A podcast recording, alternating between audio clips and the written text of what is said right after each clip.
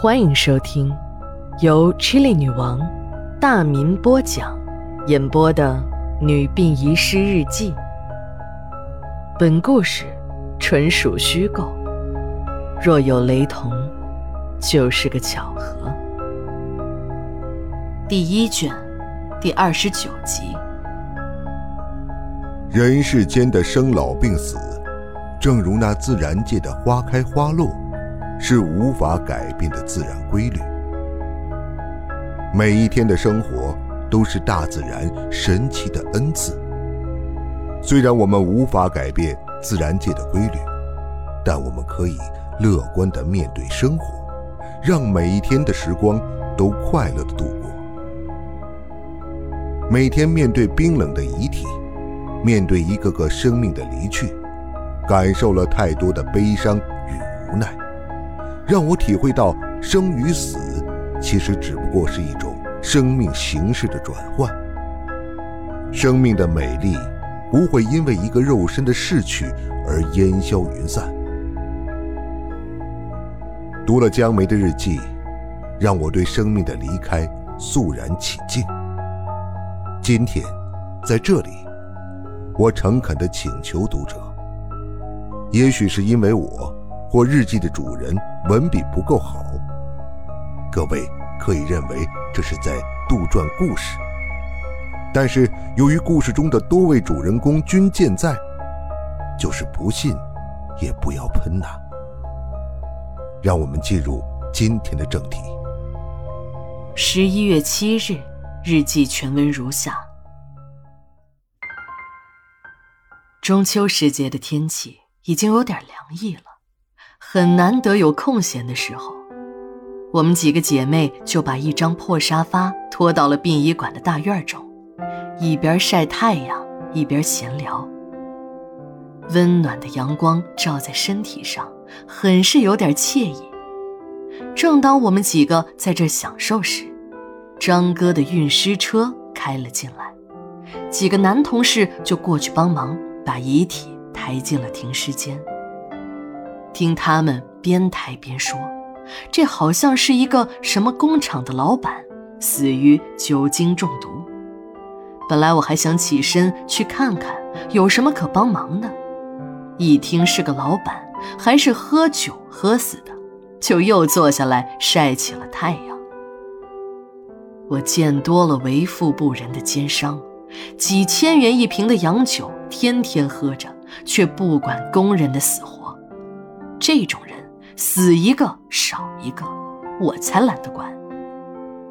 事情接下来的发展却大大的出乎了我的意料。正当我继续享受惬意的日光浴时，一阵嘈杂的声音传来。原来是一大群人从殡仪馆的大门。陆续的走了进来。奇怪的是，这里面有不少残疾人，有的还坐着轮椅，艰难的向前挪动着。每个人都是一边走着，一边不断的抹着眼泪，有的人还哭出了声音。好奇的我也跟着人群来到了停尸间的门口。原来。刚拉进来的那具遗体是本市的一位民营企业家于杰女士，在本市开了一家服装厂，而这些前来吊唁的人就是他们厂子里的工人。说起这个于杰，还是有点儿传奇色彩的。在改革开放初期的中国，国有企业大量倒闭，成千上万的工人下了岗。于杰也不例外，他所在的被服厂也在市场经济的冲击下破了产。于杰那年也已经是快四十的人了，下岗后的日子很艰难，一家人要吃饭，孩子要上学，还有老人要赡养。而雪上加霜的是，于杰下岗不久后，丈夫也下了岗。于杰没有办法，就利用自己的一技之长，在市场上摆起了裁缝摊儿。最初啊，就是给人改改裤脚、缝缝补补的小活儿。后来人们发现，于杰不但手艺好，价钱公道，而且设计制作的时装也很有特色，就不断有人来找他做衣服。一来二去，顾客越来越多，于杰的裁缝摊儿变成了时装店，时装店变成了服装厂。就在于杰成功的同时，她的丈夫老赵也把自己收破烂的生意给做大了，开了一家废品收购站，一家人的生活就此好了起来。听人说过。于杰的服装厂有很多的残疾工人，那时就有传言，说于杰雇佣残疾工人就只不过是为了免税，他才没有那么善心，一个工于心计的奸商形象就在坊间传播着。追悼会第二天在殡仪馆的告别大厅中举行着，我的任务还是站在电脑前播放哀乐。不过让我惊讶的是，今天来的人特别多，而这些人中，除了昨天看到的那些残疾工人，还有上百个小孩子和六七十岁的老人，每一个人都很伤心的哭泣着。那个场面让我都很伤感，因为这些人不可能都是于杰的亲人，为什么会有那么多的老人和孩子？也都如此的伤心呢？这个疑问马上就解开了。原来于杰除了雇佣了很多的残疾工人，还收养了几十名无父无母的流浪孩子和街头乞讨的老人。于杰用开工厂赚来的钱，在市郊买了一块地皮，建了一家敬老院。专门收留那些无依无靠、街头乞讨的流浪老人。于杰的丈夫老赵，在走街串巷收破烂时，发现可怜的流浪老人和孩子都会领回家，愿意留下的就送到自己家开的敬老院。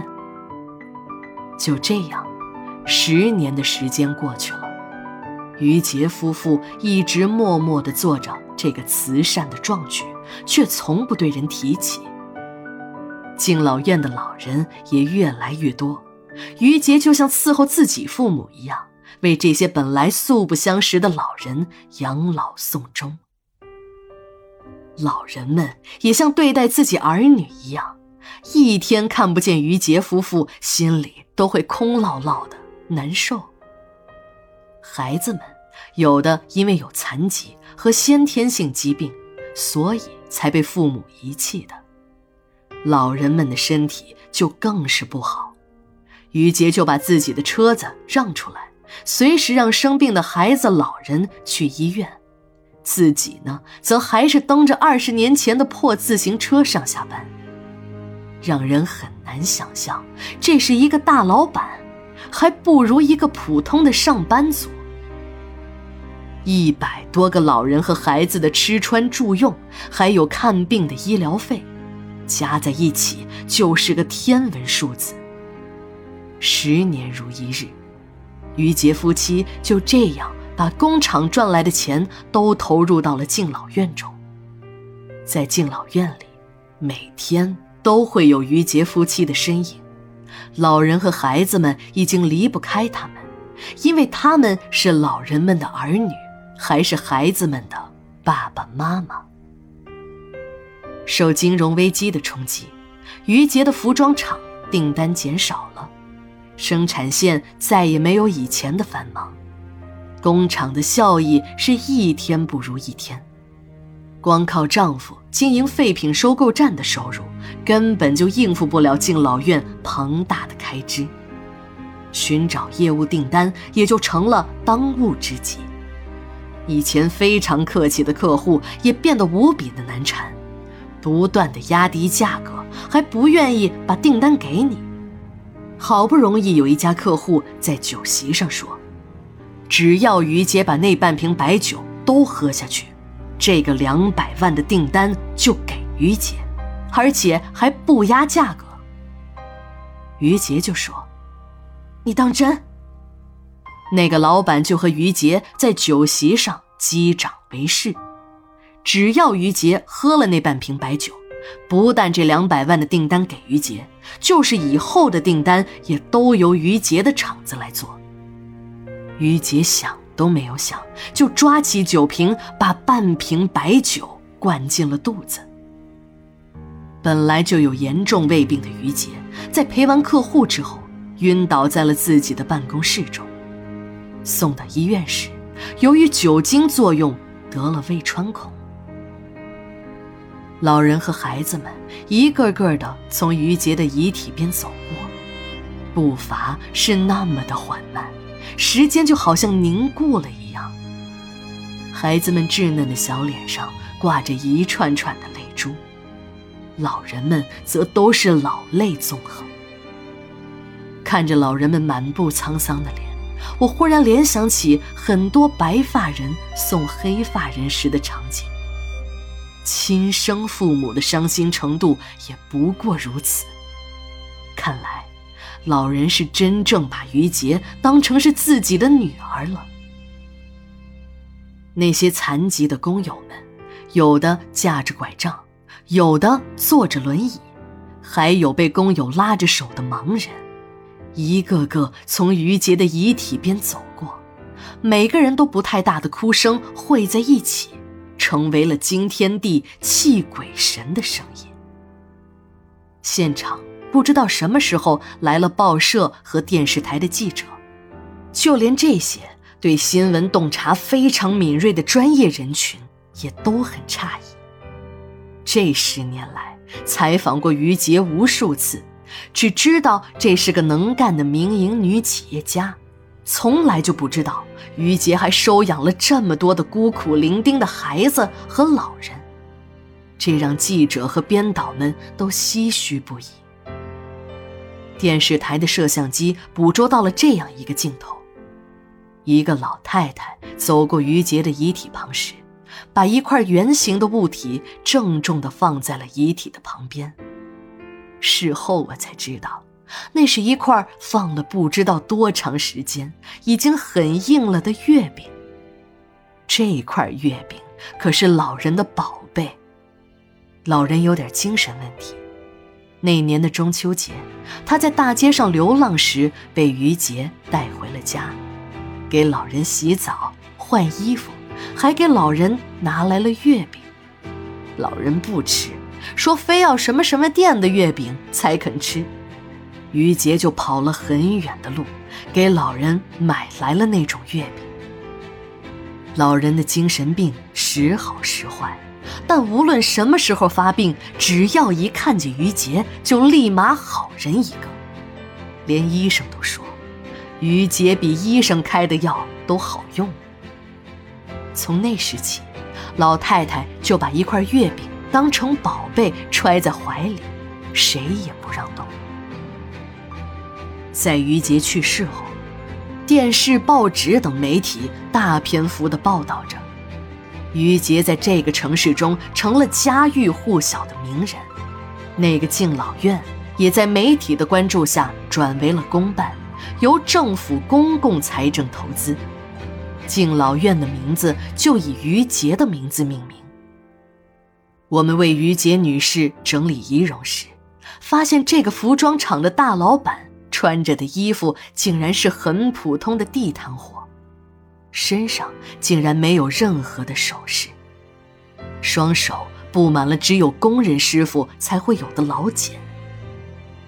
我们几个女工是带着泪水为这个大老板整理完仪容的。化完妆的于杰很美丽，就像是安详的睡着了。我们带着一百二十分的尊敬，把于杰女士的遗体送进了火化炉，第一次为我们火化的遗体深深鞠躬。按动火化炉电钮的一刻，我们在默默的祈祷，让我们这些站在天堂门口的殡仪工们。为好心的于杰女士打开通往天堂的大门。